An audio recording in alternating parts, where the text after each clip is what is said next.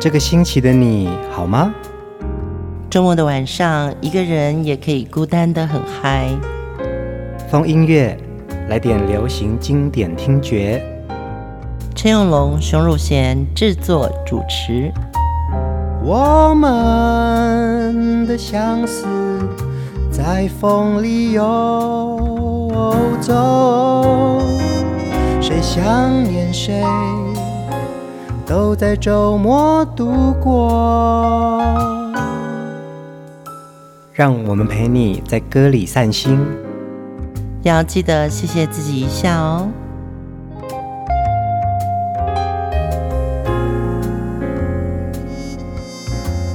欢迎收听风音乐，我是陈永龙。嗨，我是熊汝贤。呃，我们风音乐的节目。每一个周末都会在回味许多华语好歌哦。嗯，其实这个年代感啊，非常的长，而且有的时候我们在选主题人物的时候啊，都在想说，你看我们上个礼拜介绍了李碧华，那我们这个礼拜我们要分享哪一位歌手呢？嗯，这时候要跟新的听风音乐的听众朋友讲，我们其实是礼拜六、礼拜天晚上十点。准时上线。嗯，如果第一次听风音乐的朋友们啊，呃，邀请大家到我们风音乐的粉丝专业按赞。每个周末呢，我们都会准时上线，分享两集的呃音乐主题人物给大家。嗯、其实，在 Mixcloud 的这个平台也听得到。嗯，Spotify、Apple Music。对。然后，微博、微信跟脸书粉丝专业，你都可以打“风音乐”，丰富的“丰”。那讲到音乐主题人物，是啊，每次对我们来说都是一个新的功课。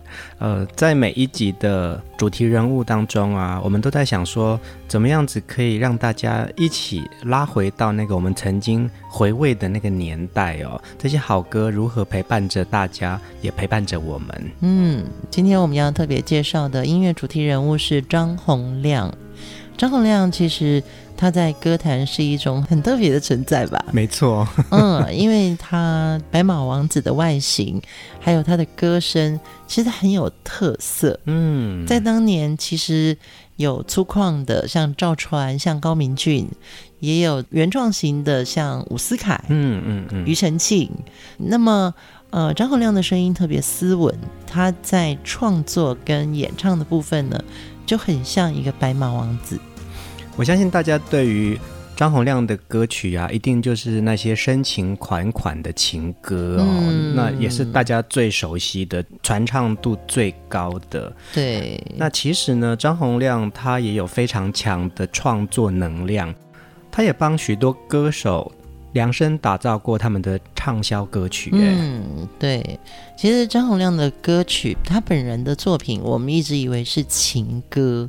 可是呢，在他的内在性格里面，他是非常锋利的。嗯嗯，对，他是有他的暴躁。我们大家都被他的外形跟他在钢琴前面演唱这些抒情歌曲，就觉得说哇，他好像是一个浪漫派。没错，对。可是，在张洪亮的内心到底是怎么去想？他要用音乐做什么呢？今天就要好好来听听洪亮的歌。今天的第一首歌。心爱妹妹的眼睛，我们用这首歌来进入张洪亮的音乐世界。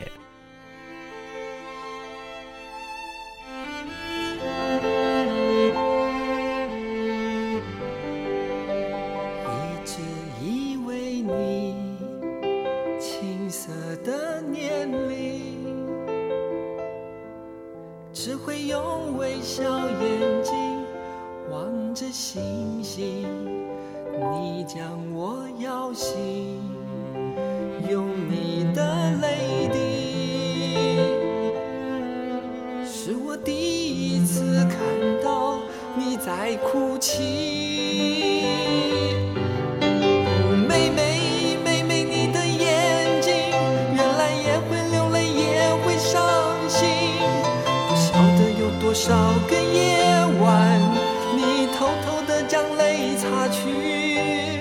哦妹妹妹妹你的眼睛请你不要流泪不要伤心。所有付出真情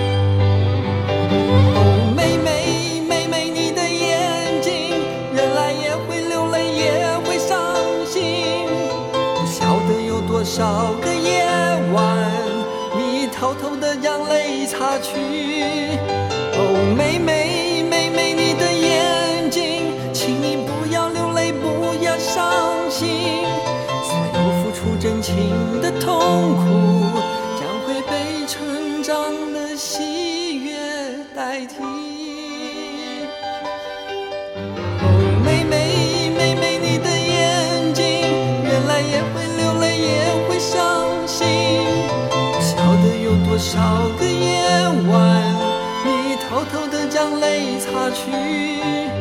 哦，妹妹妹妹，你的眼睛，请你不要流泪，不要伤心，我会在这里永远陪你，等待幸福。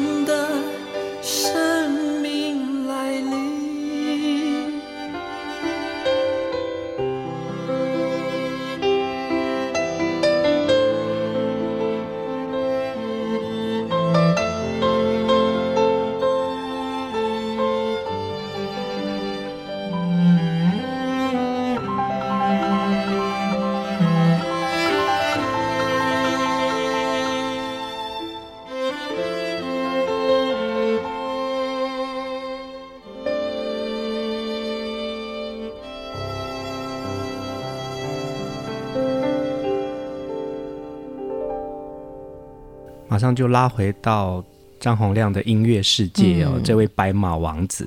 今天第一首歌用《心爱妹妹的眼睛》来开场，其实是因为那个大提琴。嗯，一开始的前奏用大提琴这样的设计，在华语歌曲里面很少，而且在那个时候真的不多哈、哦。嗯，那这首歌的编曲是黄韵玲，嗯，呃，制作人是沈光远和罗洪武，在。当年那个时代，其实歌手的类型有很多种。嗯，那张洪亮的这种抒情跟缓慢，我觉得他真的就是一种，我慢慢的告诉你，我其实心里有多喜欢你。嗯，那个东西好像只有发生在张洪亮身上。呃，张洪亮的这一张专辑啊，《心爱妹妹的眼睛》，其实是他出道之后的第二张专辑。而且这张专辑也就成功了，打开他在歌坛上的知名度哦。嗯，当年我记得我是在做电视，有一个综艺节目，呃，请了张洪亮。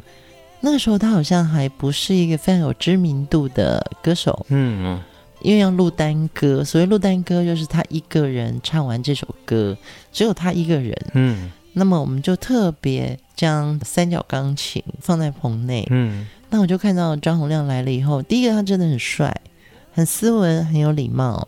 当他坐到钢琴前面的时候，当然就是有三台摄影机嘛。嗯嗯嗯。通常我的习惯，我会从 monitor 里面去看今天的节目录的怎么样。但张洪亮来的时候，我印象很清楚。其实我是一直在看他的现场啊，真的哦。对，嗯、因为他就是在录《心爱妹妹的眼睛》。你深深的被这个人还有这首歌吸引住了。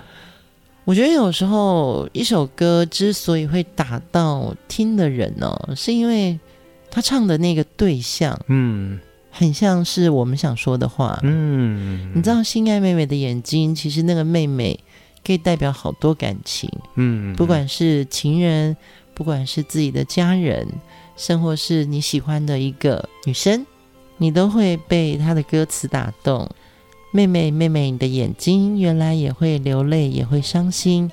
不晓得有多少个夜晚，你偷偷的将泪擦去。嗯，在当年听到这首歌的时候啊，我好像也有被这个情感打到。嗯，因为那时候刚出社会，刚会开车，嗯，做娱乐行业的工作，你想要保持一个很纯洁的感情是很难的。而且，其实，在那个时候的呃娱乐环境是非常高压的哦，嗯，非常忙碌，而且没日没夜耶。对，所以我记得我会在开车回家，快要到家里的路上，我就会经过家里，然后不进家门哦，三过家门而不入的凶入线，我会去哭，嗯，对，我会在车里面大哭。我觉得那是一种释放，然后因为一首歌让你释放掉，也许是今天的疲惫，或者是你心里面需要被安慰的那个，嗯、对对对，那个情绪被安慰。还有一个就是说，可能回到家，爸爸妈妈会很关心你说今天怎么啦，但是讲不太出来让他们心疼的话，就会说我很好啊，对，就会在外面。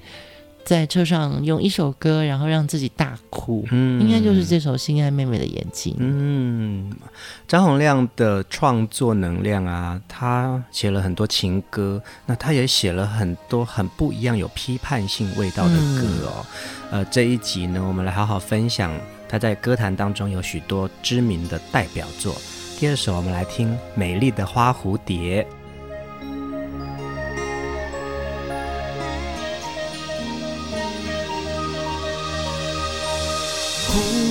忽隐又忽现，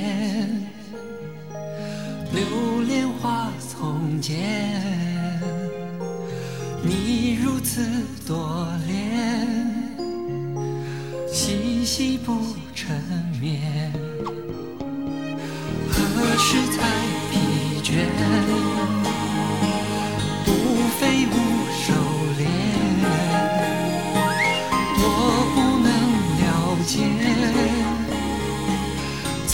是岸上悲，你像只蝴蝶在天上飞，飞来飞去飞不到我身边，我只能远远痴痴望着你，盼能忘了你能歇一歇。你像只蝴蝶在天上飞。飞来飞去，飞不到我身边，我只能日日夜夜等着你，想啊念啊，你能体会。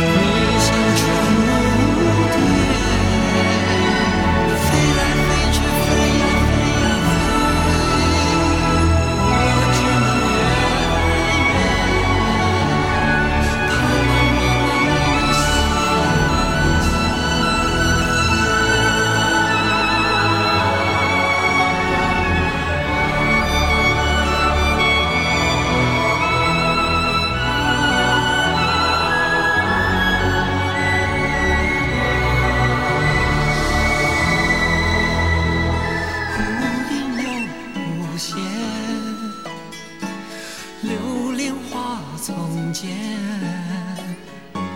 你如此多恋，细细不成眠。很有音乐氛围的一首歌哦，《美丽的花蝴蝶》用了很多很巧妙的音色跟一些环境音乐放在这首歌曲里面，当然有点古典的编曲的味道，而且是东方乐器的一些编曲的感觉。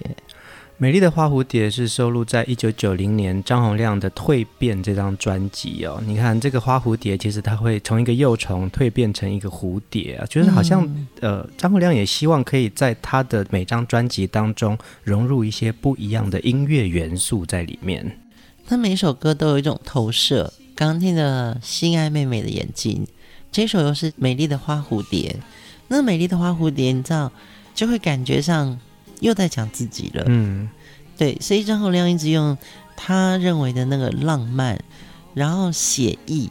张洪亮的歌里面其实也是一个图像。嗯，我觉得花蝴蝶的意思就是，其实这个女生很多人喜欢。嗯嗯嗯，那她可能就是一个痴痴望着。花蝴蝶在飞舞，想要说心声的那男孩，所以他是在旁边痴痴的等的那个痴情男人哦。对，忽醒又忽睡，等你入梦内，你如此不觉，使我不成眠。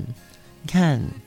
多么痴情啊！嗯，而且这张专辑啊，《蜕变》啊，呃，里面有一些小巧思哦。张洪亮有参与到插画的部分，就是他在每一首歌的上面有一个小小的插画，他想用一个很小的图像元素来去表达他这首歌的一个创意哦。其实，呃，我有听过滚石的朋友在讲，张洪亮在录音之前，或他写好了词曲。他已经会把那个画面的构图都画好了。嗯，他是一个非常会绘画的人。嗯哼哼，对，他的经历也是，他从小成绩很好。对，所以他是医学院毕业的。进入歌坛之后有了成绩，但是张洪亮却在巅峰的时候跑去纽约读电影。嗯，其实这个印证回来就是说，你刚刚说到的那个小图嘛。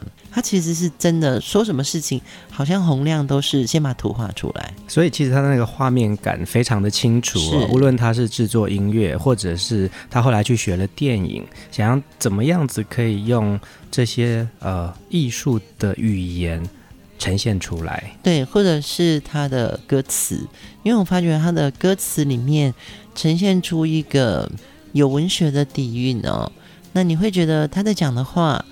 有点像诗，又很像告白。嗯，在这张专辑的文案呢、也有讲到一支笔，张洪亮写出了对世上许多形态的情人和他们心中的疑惑，在问答的音乐形式当中，说的是对人生、对爱情专一一致的执着。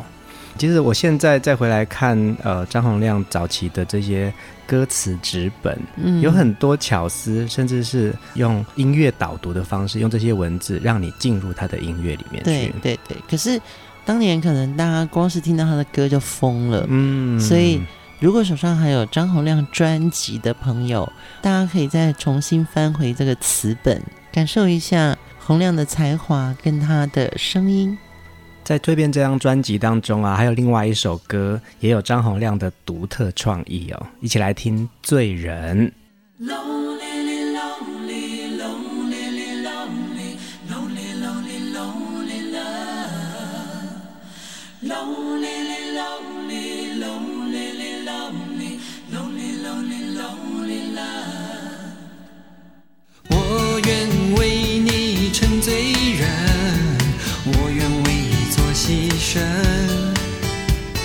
如果要让你换成我，你愿不愿意，肯不肯？假若你没有回答的勇气，或许你根本就想逃避。也许你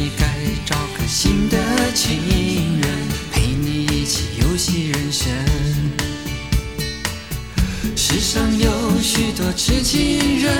总是在一直不停的问，世上有许多负心人，总是在敷衍他的情人。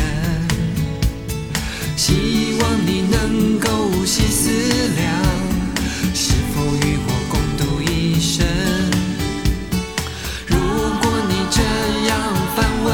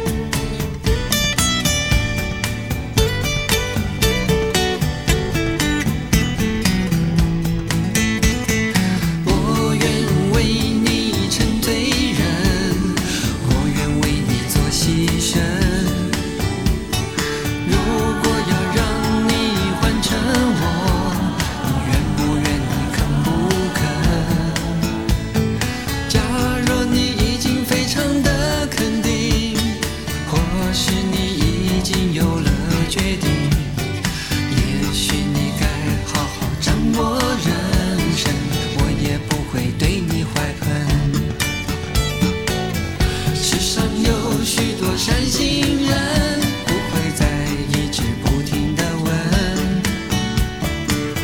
世上有许多幸福人。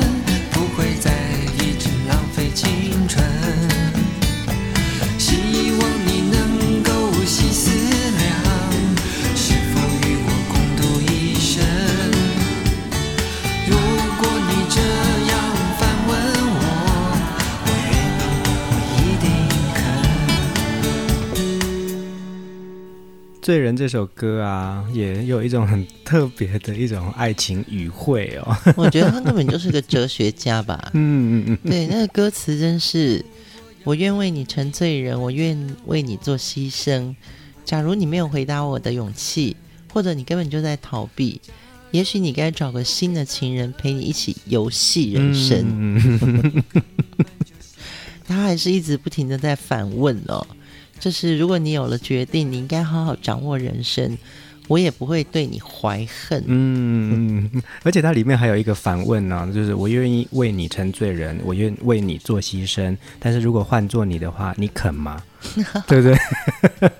义无反顾的，我要用这个歌来表达出，其实我真的很爱你。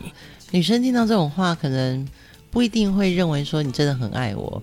你到底是不是想找个理由离开我啊？真的吗？为什么你会有这种女生会有另外一种反面的一些思绪出来啊？就是我刚刚讲说他是爱情哲学家的意思，就是说你告诉我说你最好去找个新情人，嗯，让我去游戏人生嘛，好像有一种愤怒，嗯，我觉得这个就是张洪量的歌，他深情的时候很深情。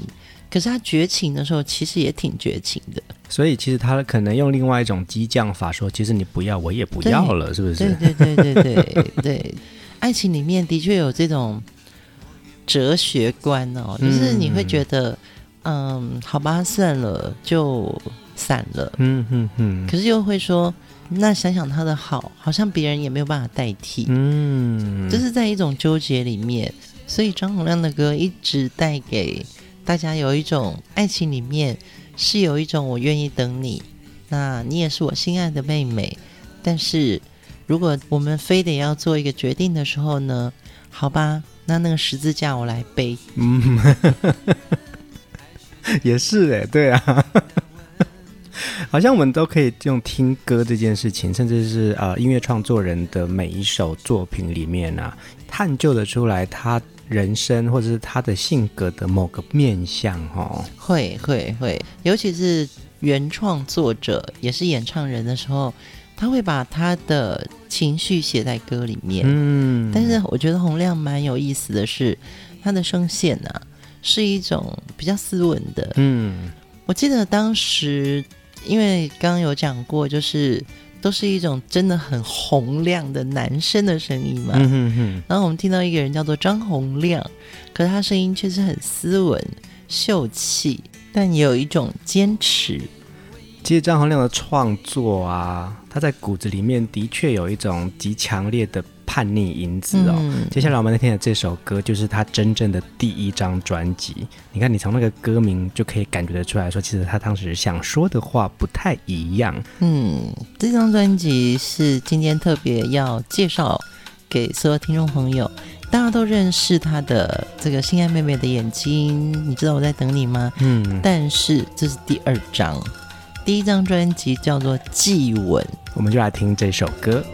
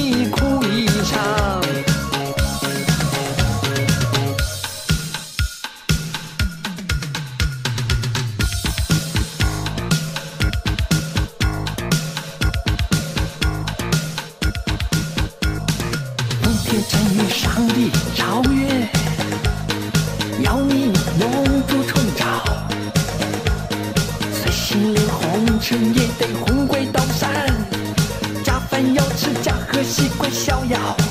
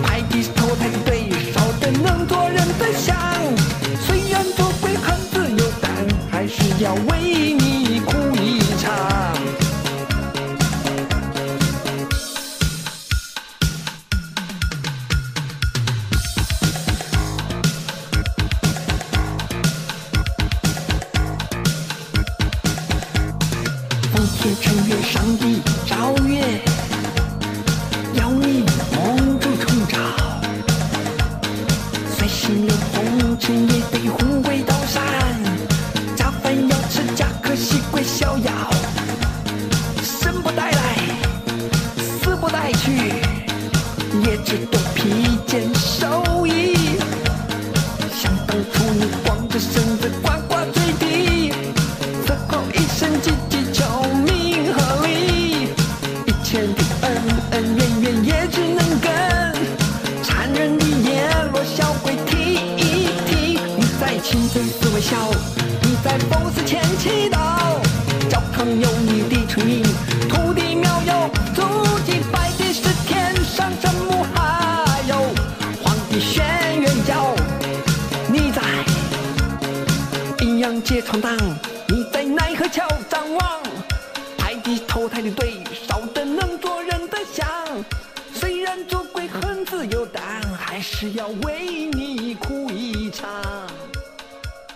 heavy 耶，很 heavy，对不对？落差很大。那个心爱妹妹的眼睛，深情款款的张洪亮，再回来听到他这个真正的第一张专辑《祭文》啊，你可以感觉得到他有一种极强烈的叛逆因子，他也是一个反抗分子啊。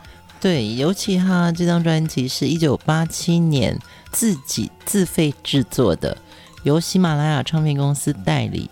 那个时候，这张专辑的文案还写着。年轻的医生唱一首快乐的祭文，嗯，但哦，你听的时候你就发觉说，其实他很早就在开发 rap 这种唱法，就是像电音 loop 的感觉，对，电音 loop 的感觉。然后歌词里面写的完全是一个，呃，奉天承运，上帝诏曰耶，嗯，要你盟主宠召，虽心系红尘，也得魂归道山。这个小孩从小在想什么？这就是如同我们刚才说的嘛，他真的就是一个哲学家。我觉得他可能不只是大家熟悉的爱情的情圣，用歌写出来。其实他有很多东西是思考我们的生活观、价值观，还有宇宙观的。真的耶，他把所有的宗教都写到里面去。而且这时候，如果有人去重新 remix 这个版本。也许会在舞厅红哦。嗯，可能现在这样子的听这首祭文的这个听觉啊，蛮符合现代流行音乐元素的哈、哦。是啊，是啊，嗯，而且他的那个说唱法，但洪亮表现最好的是线条，嗯，就是他的抒情歌曲。可是他的说唱法有一种平凡人想要对抗宗教也好，或者说想要去谈论生死的问题。嗯嗯嗯，对。这是一个很棒的表达，嗯、哼哼，但是在一九八七年可能真的太早了，真的太早了。对，所以当时的社会环境，还有当时人的生活环境啊，其实这种非常 heavy 的东西，其实不太适合了。那时候其实我们大家都不敢谈生死嘛，嗯，大家都只要活得好好的，对，然后活在一种浪漫的泡泡里面，愉快的、满足的生活，对，或者是被催泪的。抚慰里面，嗯，如果有一个人去谈生死的话，好像犯了大忌，嗯，所以张洪量在这个第一张专辑卖的真的是惨兮兮，是啊，是啊，对，但是我觉得对我当年来说，我有 catch 到。这个人很不同，嗯。嗯，其实，在多年之后啊，李宗盛在中广主持一个无责任乐评的这个节目啊，嗯，其实他提到了张洪亮这张祭文专辑哦，嗯，他说这一张专辑呀、啊，是比张洪亮在后来有一张专辑叫《有种》还更有种的专辑哦，嗯，是是是，因为在当时一九八七年的那个社会环境啊。敢于发行这么风格化的唱片的歌手实在不多，那更何况当时张洪量还是一个新人，他就很希望可以透过音乐去表达他想要探讨的一些事情。这个讲法让我想到之前我们介绍了蔡澜情，嗯，我常常在想啊，就是呃，从小读书读得很好的小孩。其实他们心里面有一个被关着的房间，嗯嗯，那那个房间里面其实有很多他们呃想说的话，但是他们可能把所谓的被期待的这样子的一个人生到了一个阶段之后啊，他们会把这房间打开，嗯，对。那张洪亮因为从小功课很好，嗯哼哼，然后他也医学院毕业了，所以他突然想要做专辑。一般医学院毕业不是就是赶快找一个好工作嘛？对，甚至是其实整个家族都是医生世家，所以其实他大可以去做家族里面的事情，嗯、他可以不一定要来歌坛去做这个反叛的事情。是，我想对，就是书读的很好的人，心里他们其实更哲学。嗯，他们想要等到有一天，他们有能力了，把这个观念借由音乐说出来、唱出来。哎，蛮有趣的。刚刚前面讲到蔡澜清，其实蔡澜清这个世界这张专辑也是一九八七年呢。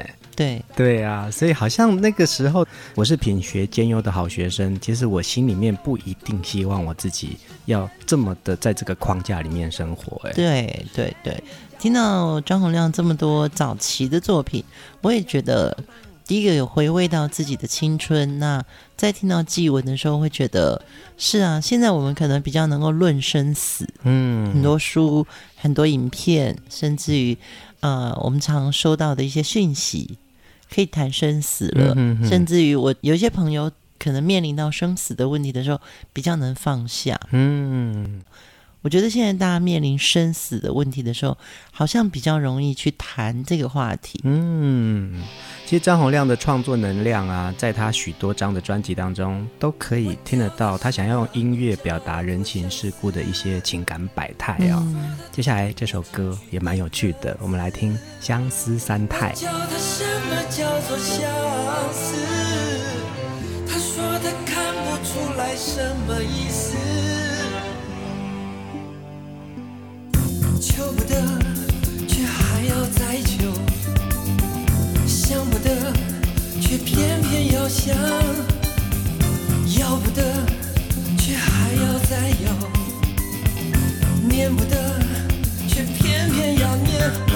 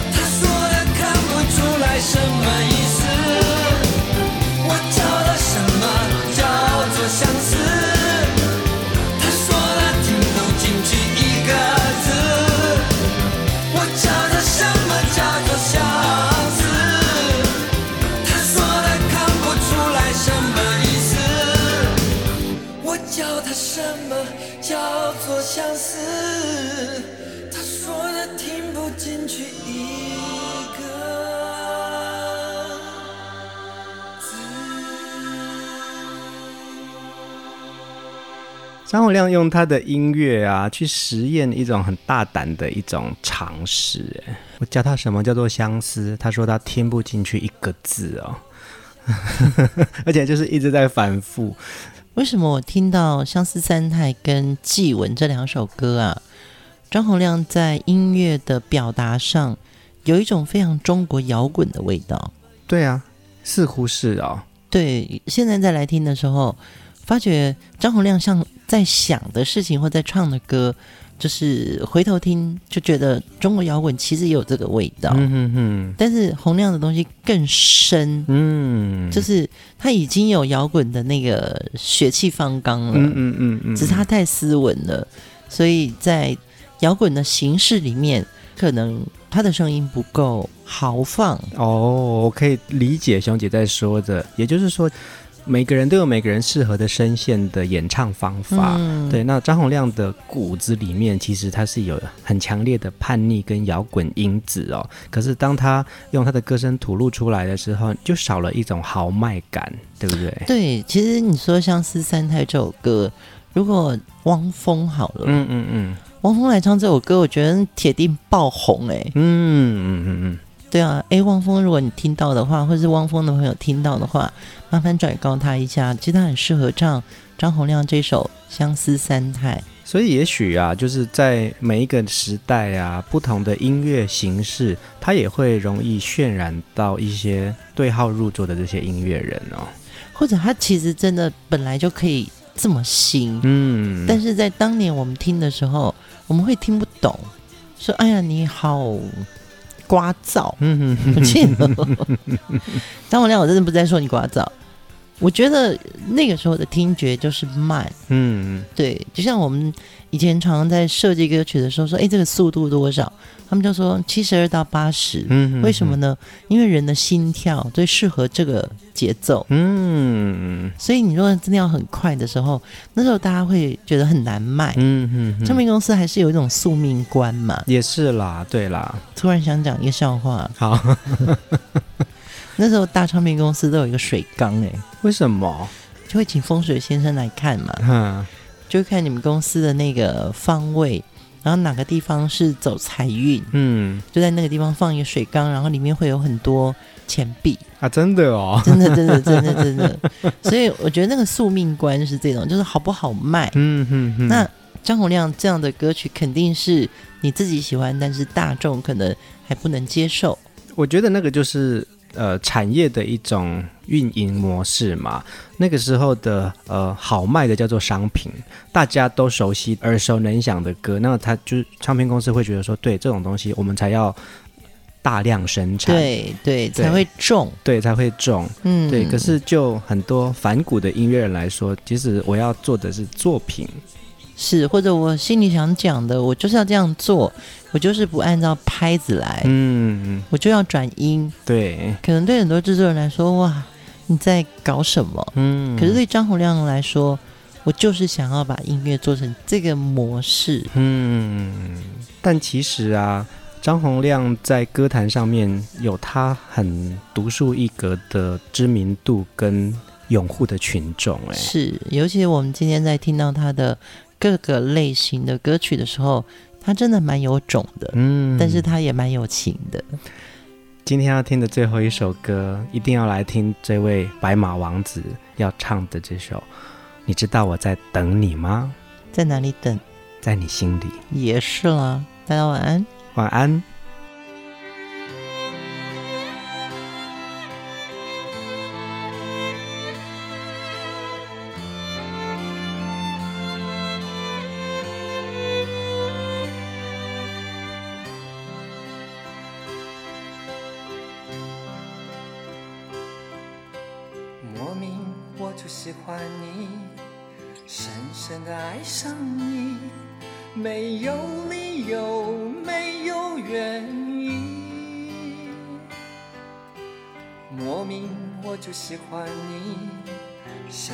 的爱上你，从见到你的那一天起，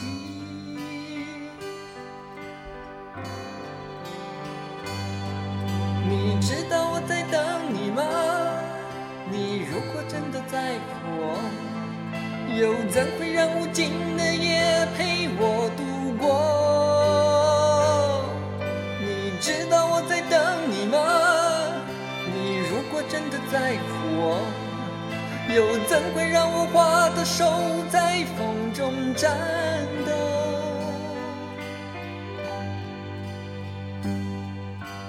莫名我就喜欢你，深深的爱上你，没有理由，没有原因。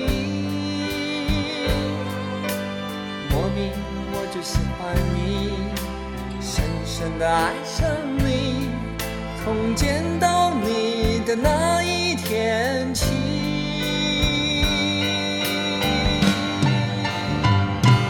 你知道我在等你吗？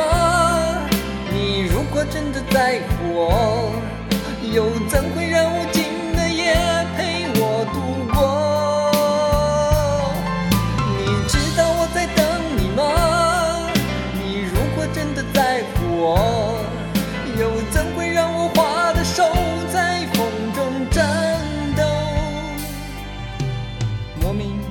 就喜欢你，深深的爱上你，在黑夜里。倾听你，的声音